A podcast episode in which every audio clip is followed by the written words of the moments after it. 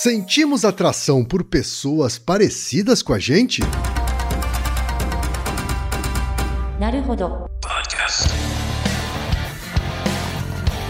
Bem-vindo ao Naruhodô, podcast para quem tem fome de aprender. Eu sou Ken Fujioka. Eu sou Altair de Souza. E hoje é dia de quê? Fúteis e úteis. Você quer apoiar a ciência? Quer apoiar o pensamento científico? Quer ajudar o Naruhodô a se manter no ar? Ouvir os episódios e espalhar a palavra já é um grande passo. Mas existe um outro jeito. Quem possibilita isso é a Orelo. Você escolhe um valor de contribuição mensal e tem acesso a conteúdos exclusivos, conteúdos antecipados e vantagens especiais. Além disso, você pode ter acesso ao nosso grupo fechado no Telegram e conversar comigo, com Altair e com outros apoiadores. Toda vez que você ouvir ou fizer download de um episódio pelo Orelo, vai também estar pingando uns trocadinhos para o nosso projeto. Combinado?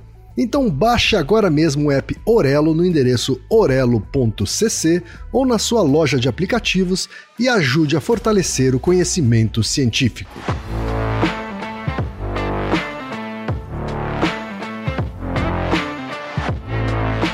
E chegamos ao momento Alura. Querido ouvinte, querido ouvinte. Você quer dar um verdadeiro mergulho no mundo da tecnologia? Migrar para uma nova carreira? Aprofundar-se nessa carreira? Então assine a Lura agora mesmo. Você vai estudar, praticar, discutir e se aprofundar em uma plataforma que respira tecnologia.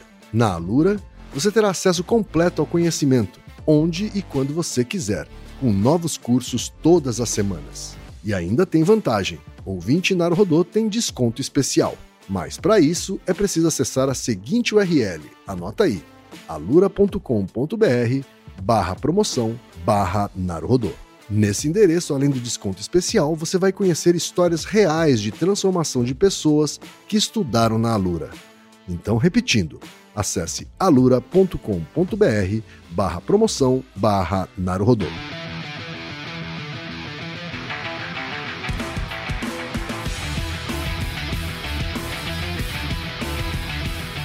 Altaí, temos pergunta de uma ouvinte, Altaí. Sim, essa. Eu, eu, pessoalmente não me sinto muito habilitado a ficar falando sobre relacionamento, né? Mas quando temos artigos e ciência por trás, dá para reduzir a incerteza das pessoas sobre isso. E essa é mais uma pergunta de um hub de episódios que temos sobre relacionamento. É um e-mail muito simpático, aliás. Muito simpático, Altair, como não poderia deixar de ser, porque é um e-mail que vem lá do Belém do Pará, Altair. Sim. É da Rebeca Castanho, que é química industrial e fala da capital paraense, Altair. Ela diz o seguinte: minha dúvida é a seguinte: é verdade que procuramos parceiros românticos que pareçam conosco fisicamente? Apesar de ter uma brincadeira na internet chamada Siblings or Dating, em que temos que adivinhar se duas pessoas parecidas são um casal ou irmãos de maneira generalizada, vejo isso se tornar uma espécie de piada interna na comunidade LGBTQIA. Por exemplo, alguns casais de rapazes ou moças são lidos por pessoas fora da comunidade como irmãos, não só por se parecerem fisicamente, mas também por uma certa espécie de apagamento de outras sexualidades. Muito dificilmente as pessoas assumem de primeira que um rapaz e uma moça parecidos sejam irmãos. Por outro lado, dentro da sigla, vejo alguns outros apontarem uma espécie de narcisismo na acepção mais popular da coisa de certos homens gays, principalmente os tidos como padrões. Numa dessas escroladas no Twitter, alguém na minha timeline postou uma matéria super interessante sobre o assunto. As três evidências apontadas fizeram sentido na minha cabeça, mas eu realmente gostaria de ouvir algo mais aprofundado. Falando por mim, parei para pensar nas meninas com quem já saí ou me interessei e nenhuma delas era parecida comigo fisicamente.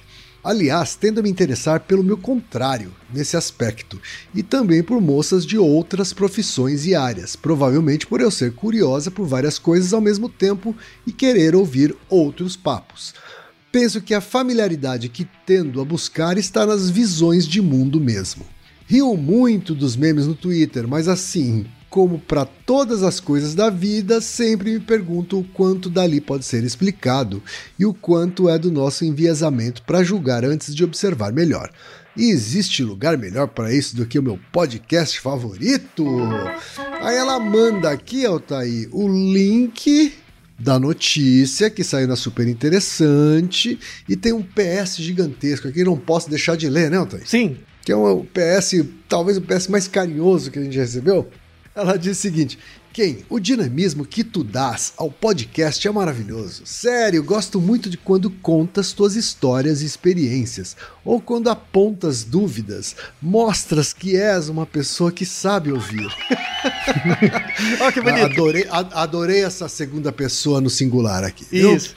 E Altair, te admiro demais. Me vejo muito em ti nesse entusiasmo pelo conhecimento multidisciplinar. De vez em quando eu apareço lá no Cientística com os meus comentários ou dúvidas e fico felizona quando me respondes.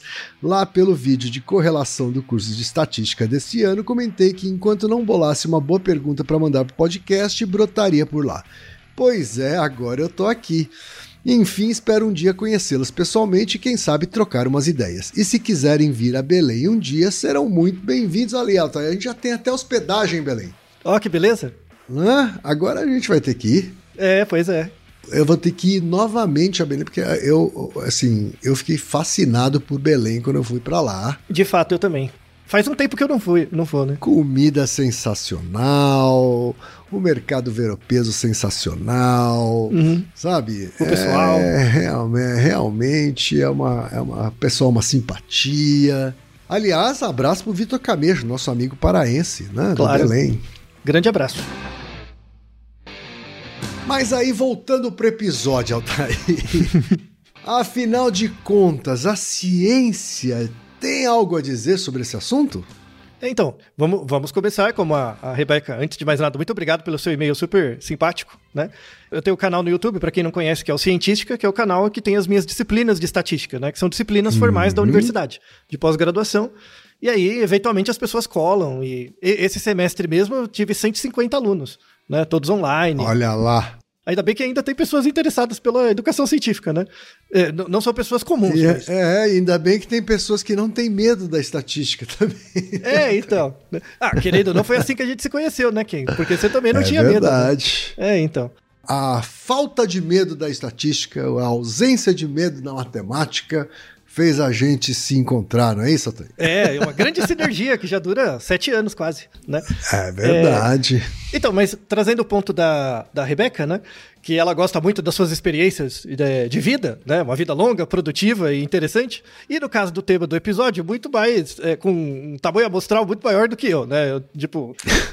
É, é, o Ken tem muito mais história pra contar em relação a isso, então o N amostral do Ken é, é mais significativo. É, não é bem assim, não é bem assim. Não, é, é uma verdade, é uma verdade factual, não tem muito o que ser dito. Mas enfim, você concorda, Ken? É, é, você acha que a gente sente mais atração por pessoas parecidas com a gente? Olha, Altair. É, é... Eu tenho que responder não. Porque, pelo menos não fisicamente, né? Porque, assim, é, das minhas últimas relações, sejam relações é, mais. É, relacionamentos de fato, né? Uhum. Sejam coisas mais coisas que foram mais fortuitas, foram mais Frugais. casuais, assim, é, foram mais frugais. Por exemplo, nenhuma era asiática. Aham. Mas já teve na vida. Já tive, quando bem jovem. Ah, Quando bem jovem já tive. então você acha que esse padrão vai mudando com a idade?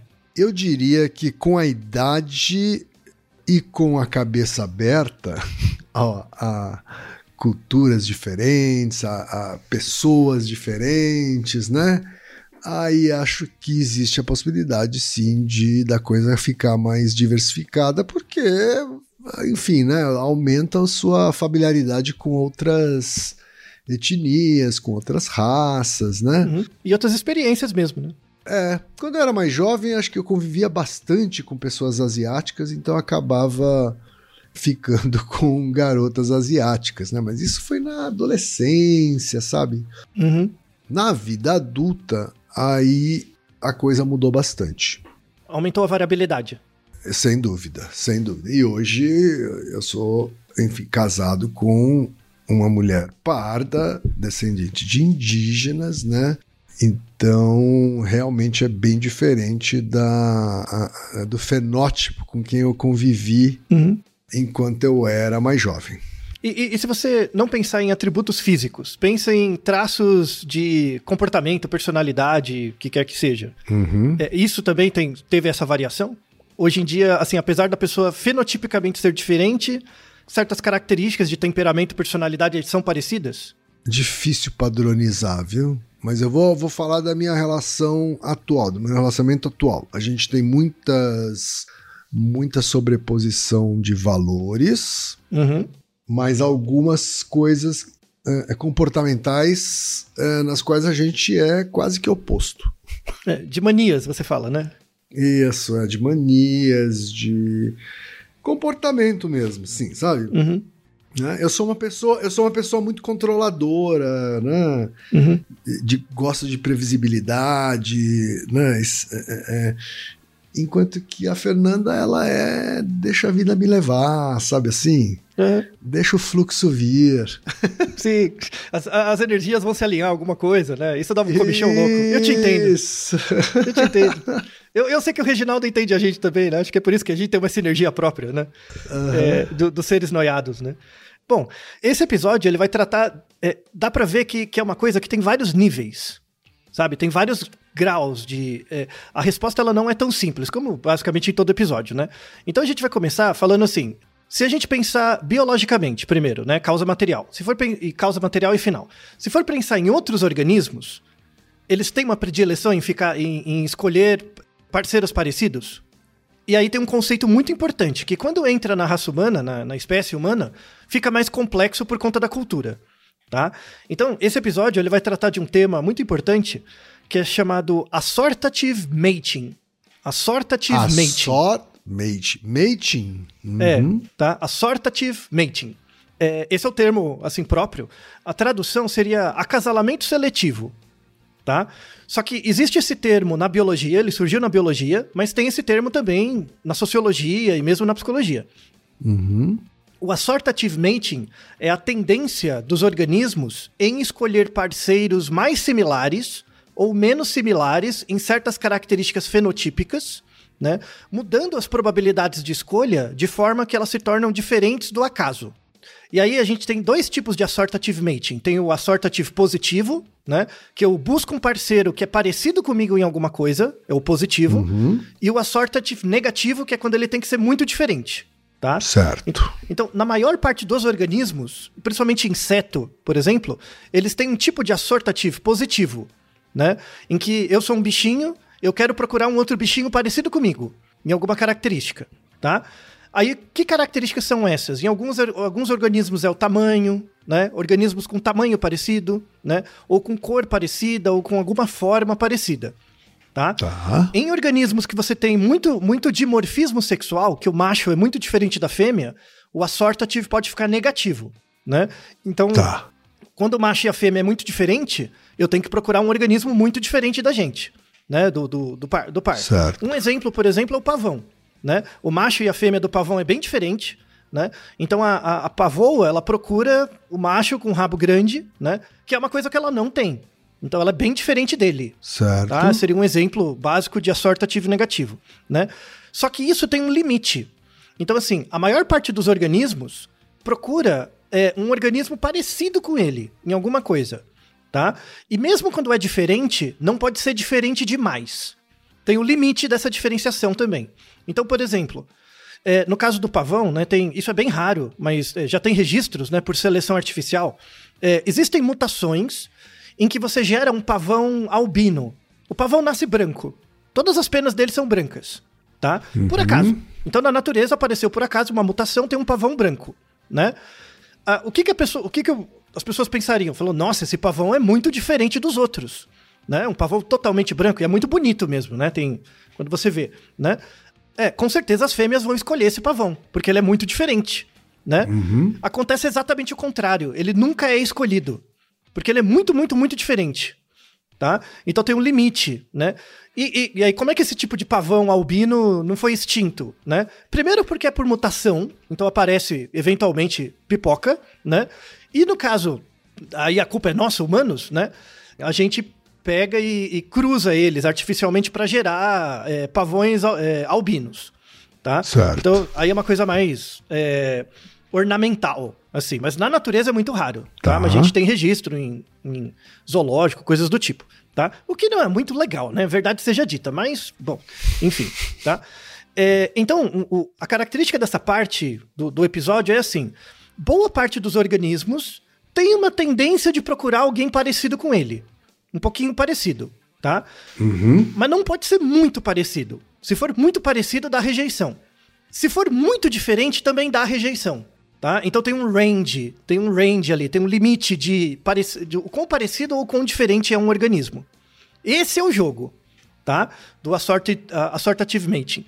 No caso de outros organismos, esse assortative mating ele é genético, né? São traços fenotípicos que passam pelos genes, tá? Certo. Quando a gente vai para espécie humana, o assortative mating, você tem também uma dimensão cultural, né? Que é um conceito aí já da sociologia, né?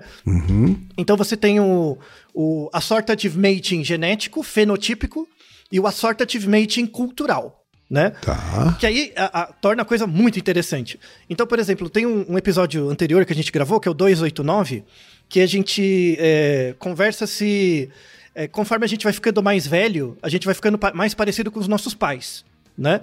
E aí tem um conceito nesse episódio 289, que é o conceito de herdabilidade. Né? Então, conforme você vai ficando mais velho, não é que você fica mais parecido com seus pais. É que a variabilidade do seu comportamento começa a variar menos. Então, quando você é jovem, você varia muito. Tem muita variabilidade do comportamento. Conforme você vai ficando mais velho, você vai variando menos e mais próximo do range dos seus pais Certo. né? Então você vai, ent- então você vai ficando menos diferente deles. Não é que você vai ficando mais parecido. Você fica menos diferente, porque a sua variabilidade vai diminuindo, tá? Quando você pensa em escolha de parceiro, é algo parecido. Então assim, a tendência quando você é muito jovem, né, e você tem pouca experiência, é você ter uma variabilidade baixa. Você vai pegar, escolher pessoas parecidas com o que você acha que você é. Tá? Aí tem a ver com o seu exemplo mesmo, né? Então você fica lá na colônia, né? Conhece muitos orientais, então sua escolha vai mais ou menos ali, porque você está começando, né? Sim. A ideia na escolha de parceiro é inversamente proporcional à ideia da herdabilidade. Conforme você vai ficando mais velho, e aí depende da cultura e da sua história de vida, a variabilidade vai aumentando, tá? Mas, de novo, não vai aumentando até um limite, tem um limite superior também. Chega uma hora que, que bate, assim, o, o, o santo não casa mais, tá? Certo. Então tem, tem umas restrições também, tá? De escolha, tá bom? Então isso, isso é, é- é muito importante, tá? E aí é, é importante mostrar que quando você pensa na- em seleção de parceiro, né? Ou, ou atração por pessoas, se você pegar só o argumento biológico, você vai cair naquele discurso red pill, sabe? Besta, né? É que só baseado em causa final, né? Que é comparar todo mundo com, com pavão, com bicho, com leão, com essas coisas, né? Com a coisa da homogamia, esses negócios todos. N- não é por aí. Vamos falar dos argumentos primeiro, para mostrar que existe evidência em dizer que nós tendemos a escolher pessoas parecidas com a gente. Fisicamente, primeiro, tá? Vamos trazer um, um argumento Tá. para isso. Tem um artigo 2013, muito bom, muito bom mesmo, que era o seguinte: se você pegava casais, então tem você e a sua esposa.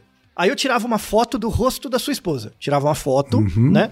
E aí eu fazia, modificava no computador e fazia sete versões desse rosto, com pequenas alterações, tá? Eu podia deixar o rosto mais masculino, mais feminino, sabe? Pequenas alterações da forma do rosto. E aí tinha essas sete, né, formas. E aí eu colocava uma forma extra, que era o seguinte: eu tirava uma foto do seu rosto, tá? Quem? Tirava uma foto do seu, e eu fazia um blend entre o seu rosto e o rosto da sua esposa. Certo. Eu misturava os dois, tá? Tá. Só que não era 50 e 50. Não era metade de cada um, porque senão você não ia reconhecer ela, ia ficar muito diferente. Tá bom. Era só um pouquinho, sabe? Uns 20, 20, 30%, tá? Certo. Então tinha lá gradações de, de graus de feminilidade e masculinidade do rosto da esposa ou do marido, né? O, a esposa via o marido, o marido via a esposa, né? Tal. Então tinha o seu rosto com diferentes graus de feminilidade e masculinidade do rosto, né? Além disso, tinha um, um, um rosto com um blend da esposa ou do marido, né? E tinha um outro rosto que era o seu próprio rosto, né? Só que com um blend da, de uma outra metade. Então, por exemplo, eu pegava a sua face direita e misturava com a face esquerda. Sabe? Eu deixava o seu rosto mais simétrico.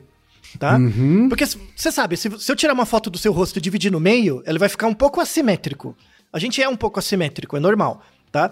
Então eu faço um, um, uma, um espelhamento do seu rosto para ele parecer um pouquinho mais assimétrico, tá? Então você vai ter nove rostos, nove variações do rosto do seu parceiro.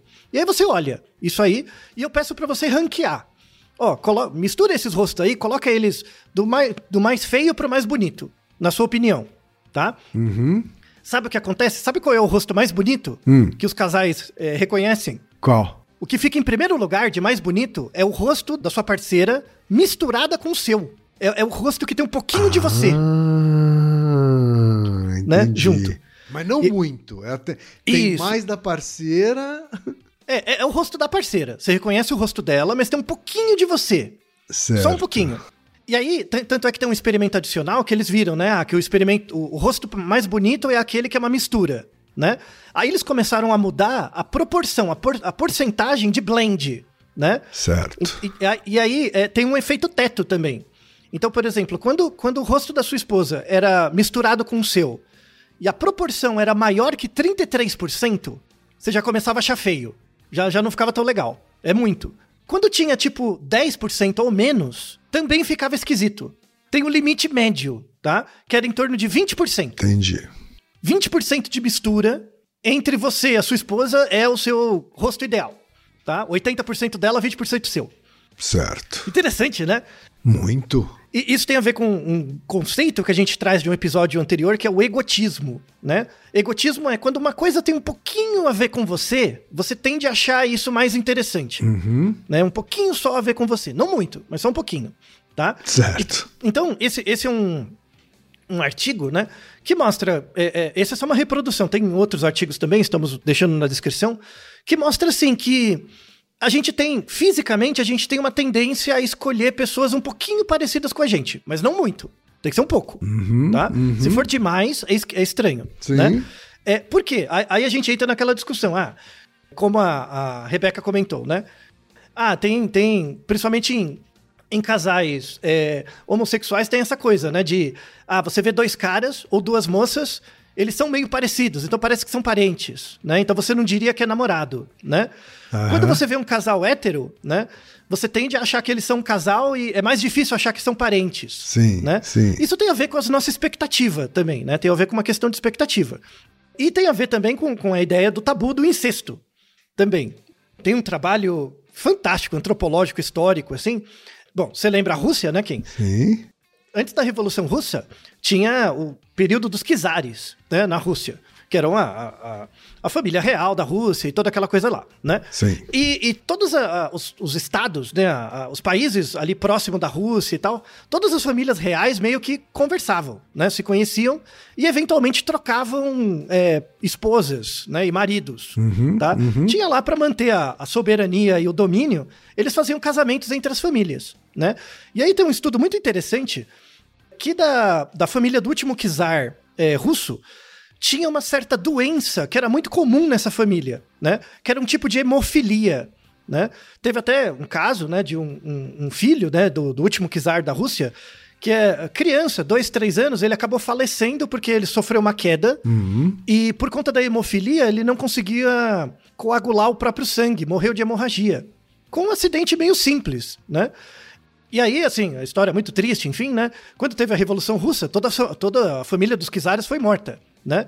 Mas ficou os, os registros ali de é, é, biológicos. E aí se mapeou a família e verificou que a prevalência dessa hemofilia era muito grande, né?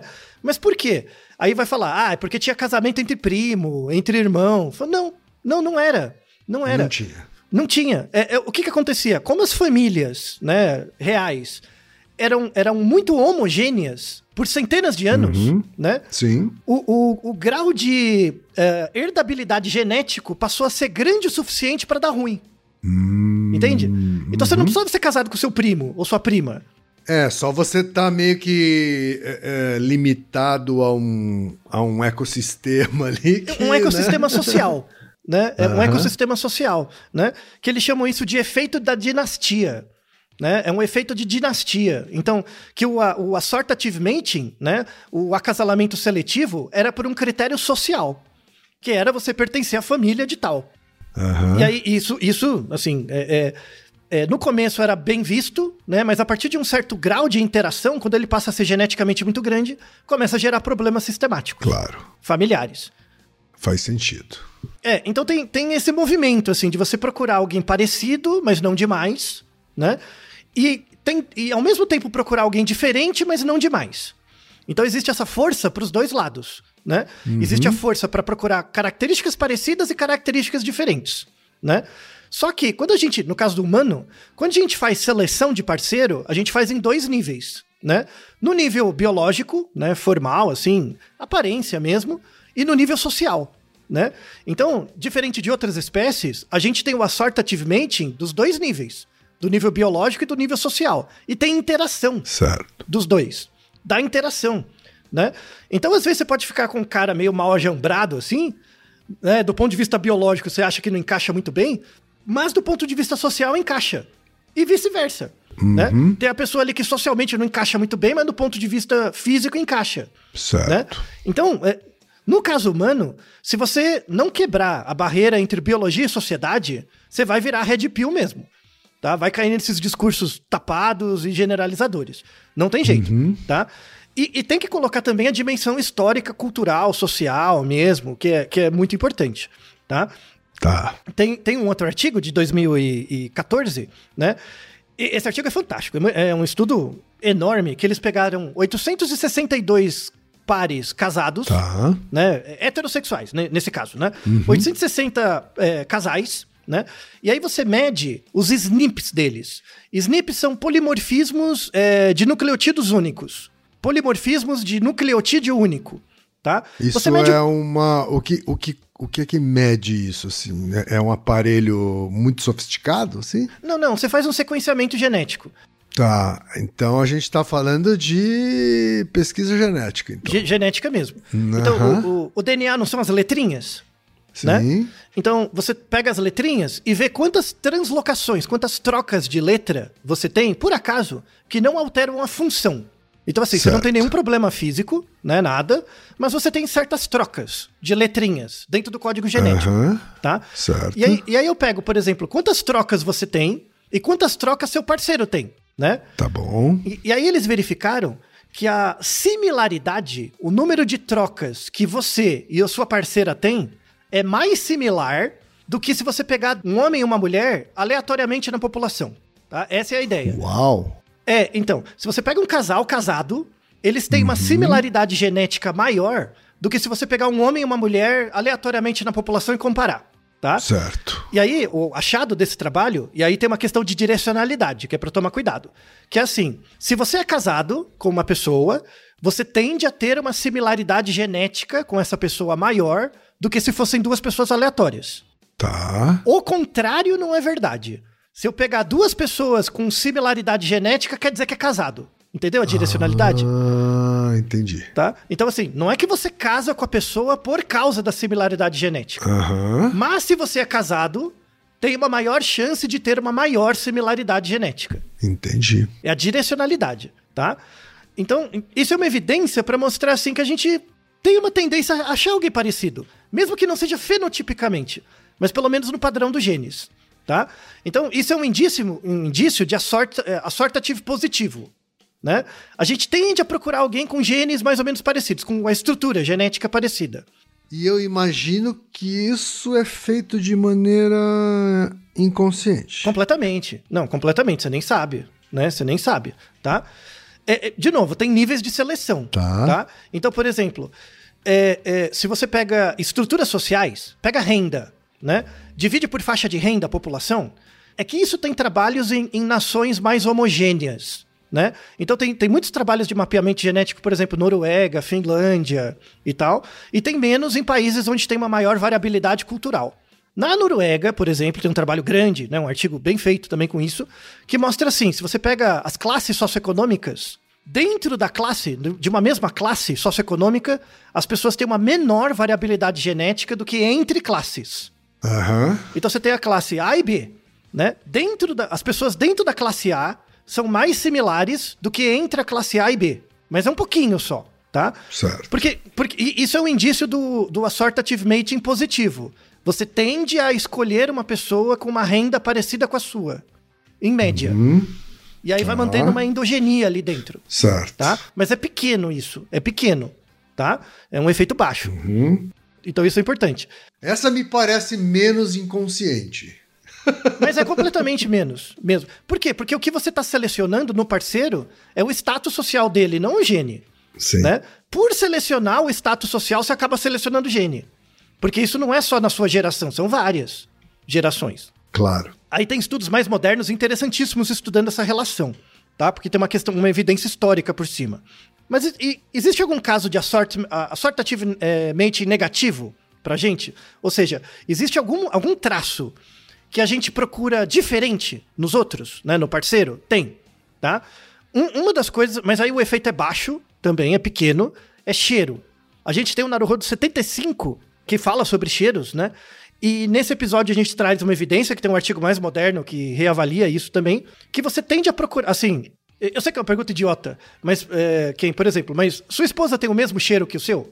Eu acho que não, mas é, o cheiro dela não é agradável pra mim. Isso, isso, bom, isso. Então, não é porque o cheiro é igual que é bom ou ruim, Sim, mas quando é diferente, costuma ser bom, tá? Essa é a ideia, né? certo. É, é, é, no caso dos humanos, o efeito do cheiro né, na, na seleção de parceiro é muito baixo. Porque você toma banho, porque tem perfume, porque tem um monte de coisa, tá? Mas o efeito é pequeno. Mas existe uma predileção por cheiros diferentes do seu. E o cheiro, em especial, ele é muito relacionado com o padrão imunológico, do seu sistema imunológico, seu, seu sistema HLA.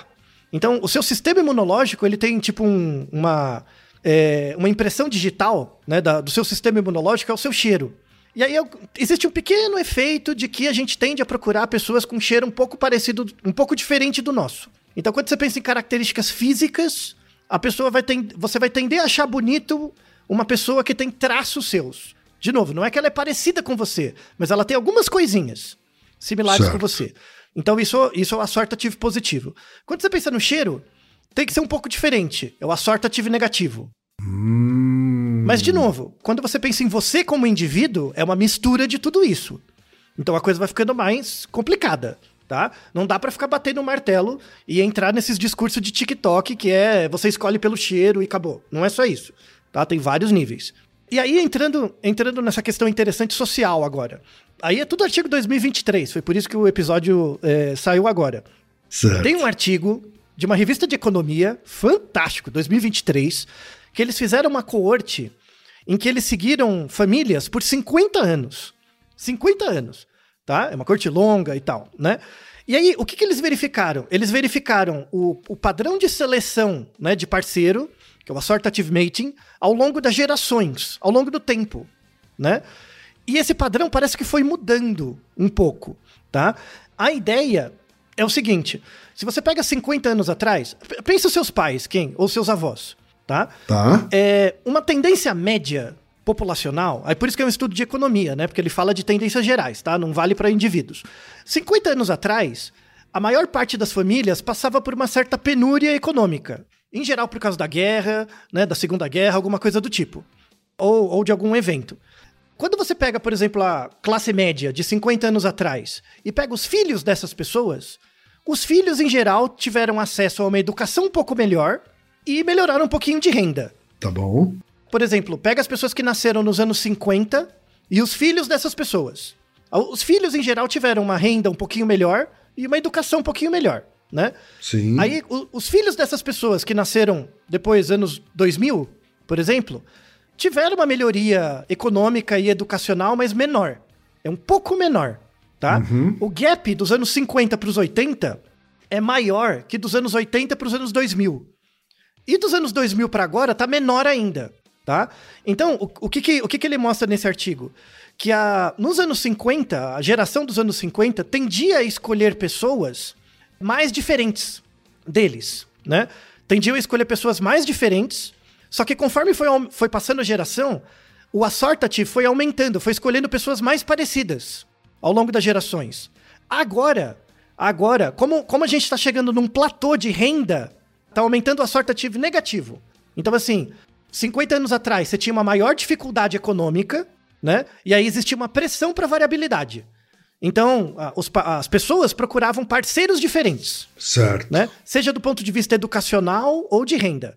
Que é quando tinha aqueles casamentos de uma, uma família pobre com uma família de um coronel, assim. Pode ser, por exemplo, né? Ou até menos. Até uma diferença, tipo, um funcionário público com uma, um- uma pessoa que trabalhava no, com serviços, com vendas. Tá. Por exemplo, já é um nível menor, tá? Alguém, alguém com uma renda mais estável e alguém com uma renda ma- mais instável, né? Ok. É, então, 50 anos atrás tinha uma maior variabilidade. Conforme foi passando as gerações, a renda foi ficando um pouco mais estável e a educação foi aumentando. E aí começou a aumentar o quê? A endogenia. Você começou a escolher pessoas mais parecidas com você. Certo. Agora, agora que a renda tá mais estável ainda, tá, tá surgindo uma pressão para variar de novo, né? Tá tendo uma pressão Ah, para variação, né? Uhum, então a tendência agora, e esse artigo é fantástico, em 2023, que a tendência agora é aumentar a variabilidade, né? Aumentar a inclusão, variabilidade, você pegar pessoas diferentes e por aí vai, né? Então, é- é, não é só uma coisa ligada que aí é, é o que esse artigo de economia defende, né? Que não é só uma coisa ligada aos direitos civis. Tem uma certa tendência mesmo estrutural mesmo, sabe? É, é histórica, em que você tem uma redução da desigualdade. As pessoas tendem a ficar endogênicas, escolherem pessoas parecidas com elas. Só que se todo mundo ficar parecido, acaba a variabilidade, certo? Sim. Biologicamente isso não é adaptativo, porque a pressão seletiva é para variabilidade. E aí vai começar a gerar pressão para gerar pessoas diferentes. E aí gera padrões de escolha diferentes também. Olha que interessante, Certo. né? Uhum, muito. E aí, e aí esse argumento que vem da biologia conversa muito com o argumento de um episódio anterior que a gente gravou sobre comidas reimosas, que eu trago no final do episódio o argumento do Levi-Strauss da antropologia, que ele fala que os ciclos antropológicos têm um- um- duas fases, né? Tem uma fase em que a, a pressão da cultura é para homogeneizar. Quando as coisas ficam homogêneas, vai surgir um conflito para separar, né? Para gerar heterogeneidade. E esse é o ciclo das culturas, né? O ciclo estrutural das culturas é ter uma quebra, um rompimento, gera heterogeneidade, vai gerar uma reestruturação do- dos discursos, uma deriva dos discursos, para começar a tender a ter homogeneidade de novo, para ter um novo conflito e uma nova quebra. Isso é esperado, é cíclico, né? Entendi. E isso é uma coisa que em outros organismos a gente não acha. É uma coisa do humano, né? A nossa tendência a gostar de coisas parecidas com a gente e a partir de um certo depois ter um pulo de geração. Nesse pulo de geração, a, a próxima geração pega alguém muito diferente, depois vai ter uma pressão de novo para juntar. Esse fenômeno de assortative é, vari- variacional ao longo das gerações parece que é um fenômeno unicamente humano e parece que é a interação entre biologia e cultura que gera isso. Interessantíssimo. É algo interessantíssimo, fantástico, tá? E aí tem um outro artigo de, de 2023 que é sobre imigração. Aí diz respeito a você, quem? Né? Você vai lembrar de casos assim, aí você me fala, tá? Tem um estudo muito interessante de, aí no caso dos Estados Unidos, de imigração asiática, né, para os Estados Unidos, né? E aí o, o grau de, assort, de assortment, é, assortative benching, ou seja, o quão similar ou diferente é o seu parceiro, quando você é um imigrante, é um problema, né? É complicado. Então, imagina que você veio do Japão para os Estados Unidos, o inglês não é a sua primeira língua, né? É complicado, tá? Uhum, bem complicado. Ent- Então, na- no momento de você escolher um parceiro, você vai ter um problema de proficiência da língua, tem o problema de residência, né, do, do local mesmo, e tem um problema educacional também, né, de educação, de escolaridade às vezes, né, de adaptação da escolaridade onde você está, Sim, né? sim. E aí, o que que, o que, que aparece, né, des- dessa questão de assimilação cultural? Que quando você tá na primeira geração, você é um migrante. Em geral, você vai buscar alguém parecido com você, né? É, Por razões óbvias, né? Acho que é razoável. A segunda geração, que é o seu filho, em geral, né? Aí é um artigo grande também, tem bastante... É, um N bem grande. Eles colocaram que na, na primeira geração de imigrantes asiáticos, mais ou menos 9% deles, 9%, busca um casamento interracial. Na primeira geração, tá? Tá. Quando eles têm filho, o filho, a proporção de busca por casamento interracial sobe para 30%. 30%. Aumenta muito, né? Muito. Porque o filho já tem, é mais aculturado, enfim, já tem outras referências, né? O que não quer dizer que não tem um conflito. Claro que vai ter o conflito da aculturação, mas é menos. Uhum.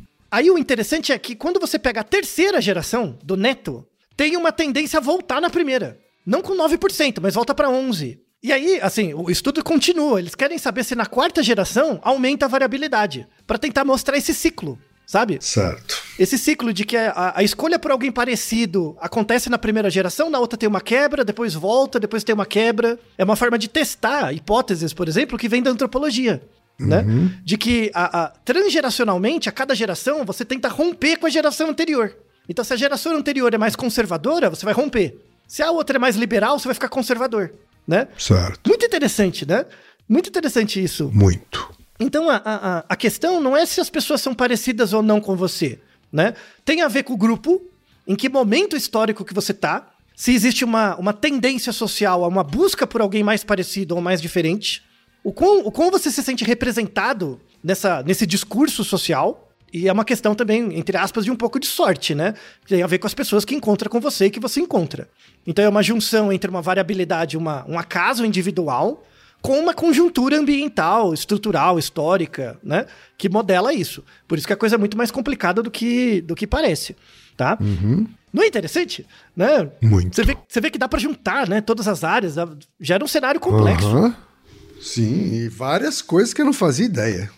pois é, pois é. Então, assim, é, é, acho que uma, uma, uma boa, um bom resultado né, dessa, dessa discussão, eu acho fantástica, é assim, tipo, para de ficar pensando em receita pronta. A gente gravou um Naruhodo razoavelmente recente, que é o 382, uhum. que é Quem ama o feio, bonito lhe parece? Que a gente fala daquela questão do tipo. Lembra que eu te perguntei, quem? Você tem um tipo sim, de pessoa que você gosta? Sim, sim. Conversa muito com esse episódio, né? Então, quanto mais diversa a sua percepção do mundo, menos as coisas parecem feias. Né? Porque mais experiência delas você tem. Exato. E mais de você, você mais de vocês você enxerga nas coisas. Então, quanto mais diversas minhas experiências, mais de mim eu enxergo na variabilidade. Uhum. E aí é maior a chance de ver coisas bonitas ali e ser selecionado certo. ou selecionar. Certo. Coisas. Na, na prática, você acaba ampliando o seu entendimento do belo. Isso. E os seus contatos também, o seu repertório, né? Então você aumenta a chance de escolher e ser escolhido também. Certo. Né? Porque você não escolhe sozinho, né? Tem uma, uma dinâmica ali, tá? Uhum. É, mas, ao mesmo tempo, existem certas coisas que a gente tende a buscar no parceiro de forma parecida com a gente. Hum. Então, tudo bem. Tem pessoas que são muito parecidas, parecem parentes, tem pessoas que são muito diferentes. Quando você olha esses casos, são, é, é, é esperado. Sim. Mas assim, os artigos mostram assim, no final, se for tirar lá, noves fora, pensando populacionalmente, o que, que a gente busca mais? Alguém parecido ou alguém diferente? Em média. O que os trabalhos mostram é que é alguém parecido, mas o, o fisicamente conta menos. Quem? Por exemplo, se você for escolher uma moça, se a moça é bonita, tanto faz. Tá? É, é uma coisa assim. Se você acha a pessoa bonita, não importa ser parecido ou diferente tá? Uhum. Mas que características que você tende a escolher para ser mais parecido com você? Características de personalidade, um jeito, tá. algum. Não, não, não precisa ser tudo, mas algum, algum traço de personalidade tem que ter parecido. Alguma coisa. Certo. Educação, grau de escolaridade, é uma coisa que a gente tende a escolher parecido. Tá? Tá. Porque tem a ver com os conteúdos que você conhece, com a conversa, coisas do tipo, né? Grau de escolaridade, Uhum. tá? Uhum. E valores, ou religião, para quem tem. Né? Aí tem essa coisa de valor, aí pode ser um valor político, um valor social ou um valor religioso. Certo. Por mais que a gente tenda a ser descolado, esses quatro pontos a gente tende a buscar no final, quando você pensa em longo prazo, alguém para casar, tal, tal, tal, tende a buscar um pouquinho parecido, tá? Hum. Traço, algum traço de personalidade, educação, é, noção de valor social e religião. É possível você casar com alguém que tem um valor é, um valor social totalmente diferente do seu? É possível. Pode ser que as outras coisas compensem tá? Mas aí vai da dinâmica individual, né? Vai, vai de como funciona a dinâmica individual. individual. Em média é mais difícil. Escolaridade também. Não é o mesmo curso, sabe? Mas mais ou menos o mesmo grau, assim, um pouco, tá? É, é algo que ajuda. Tá bom. E claro que aqui eu tô falando de um ponto de vista populacional. Tem, com certeza tem N exceções. Tá?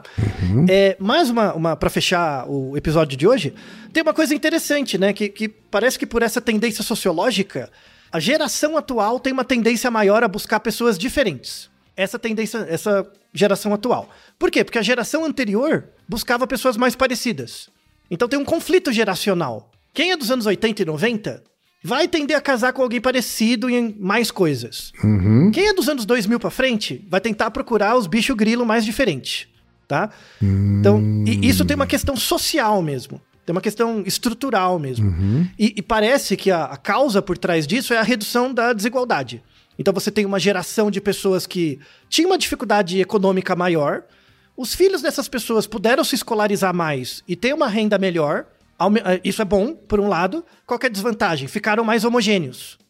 Ficaram mais iguais, né? Porque você passou pela mesma escolarização e a mesma renda Certo. né? Ficaram mais iguais. Começaram a selecionar pessoas parecidas, porque era quem estava do seu lado, né? Claro. O que, o que vai acontecer na próxima geração? Você tem uma, uma piora, isso a partir de 2010. Você tem uma piora econômica, uma maior variabilidade, as pessoas vão começar a escolher de forma mais variável.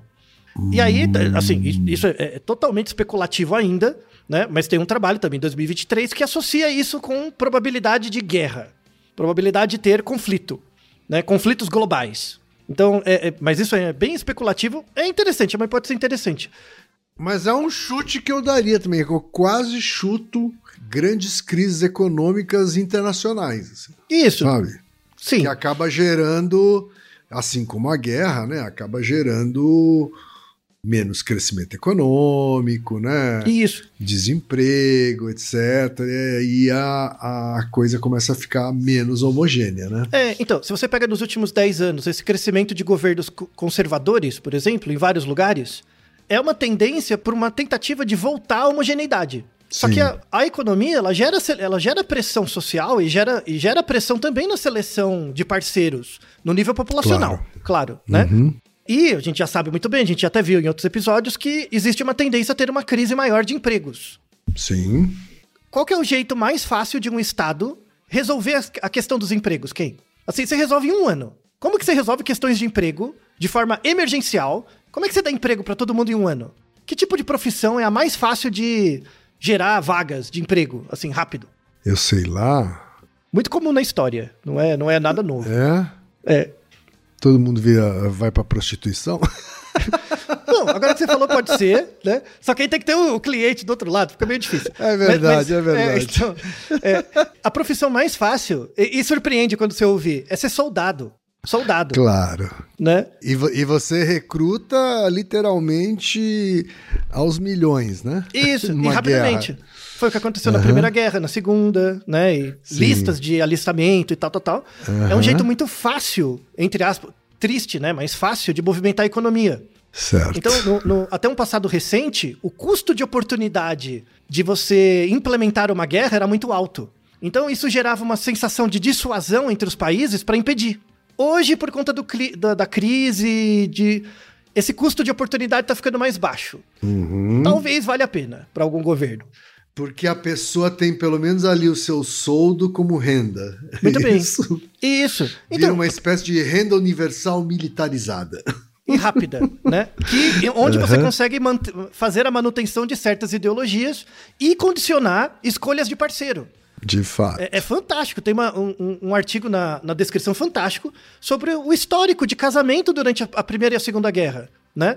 Era aquela coisa, tipo, ah, eu, eu tenho 20, 20, 21 anos, né? Sei lá, terminei a escola, tinha minha namoradinha, a gente casa e eu vou pra guerra. Né? Sim. E ela tá garantida com salário e eu também. Sabe? Então, Verdade. é, é- é interessante, né? Você vê, você vê como a economia mexe na sociologia, que por conta de uma tendência nossa antropológica a unir e quebrar as coisas e, e gerar esses ciclos, já dizia o Levi-Strauss, né? Tudo isso se encaixa, né? É, eu tenho certeza que a Rebeca não chegaria desse de... Não imaginaria que a gente chegaria na guerra a partir da seleção de parceiros, né? Não é? Mas tem a ver. Mas tem a ver. Eu, eu, eu, eu assim, a, a questão, a seleção de parceiros é algo fascinante, algo interessante e tal. Sim. A ideia não é explicar mais ou menos o seu comportamento, tá? Mas perceber que essa dinâmica é complexa. No caso dos humanos, né? A dinâmica é complexa. A economia influencia a sociologia, que influencia a percepção, né? As ideologias que as pessoas transformam em discurso, né? E aí, exi- e, e um outro ponto importante é que existe essa tendência a homogeneizar, e quando, quando a sociedade fica mais homogênea, a economia melhora. Só que quando ela melhora, ela vai cada vez melhorar, mas satura. Vai, vai surgir uma tendência a uma polarização. Isso gera uma quebra, gera uma priora da economia, uma variação das escolhas. E depois da guerra ou do conflito vai ter uma tendência a homogeneizar de novo. Certo. Isso é esperado. Esses ciclos A acontecem. estabilidade econômica leva para homogeneização, é isso? E a homogeneização leva para o conflito. Por quê? Porque a nossa sociedade é estruturada em função do consumo, que é estruturada em função da competição. Claro, então a homogeneização não, não interessa para o sistema, né? Isso torna o custo de atividades que visam a dissolução do Estado, ou pelo menos a quebra das relações de Estado, o custo começa a ficar baixo. É. E se tem uma, se tem uma, uma sociedade muito homogênea, né, Altair? Como é que fica a questão do status, né? Muito bem. Muito bem. Então, que critérios você usa para selecionar a pessoa que você gosta ou não? Se todo mundo é parecido. Onde está o rabo do pavão se todos os pavões são iguais, não é verdade? Sim, sim, verdade. Tá? Verdade. A gente é um bicho besta pra um cacete, né, Ken? É, pra, é para isso que a gente usa nossos nosso telencéfalo altamente desenvolvido.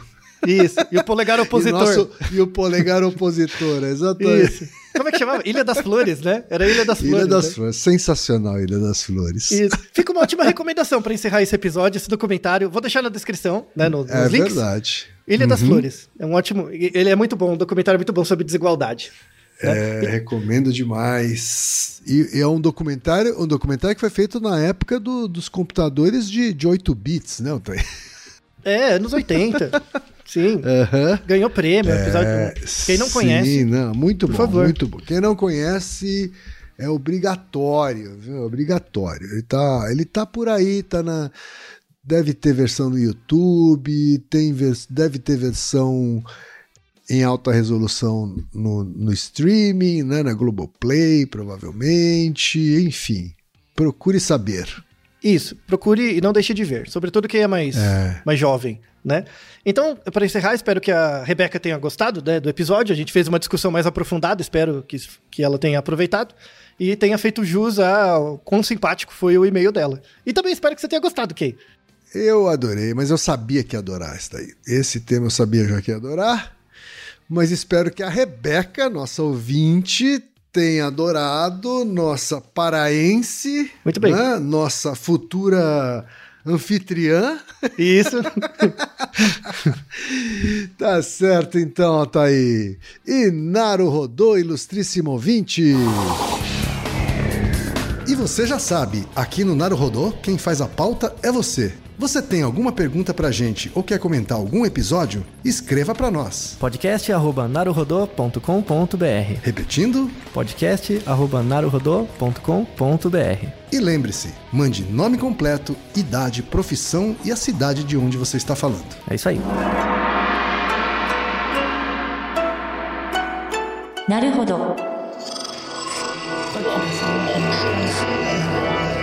Esse podcast é apresentado por b9.com.br.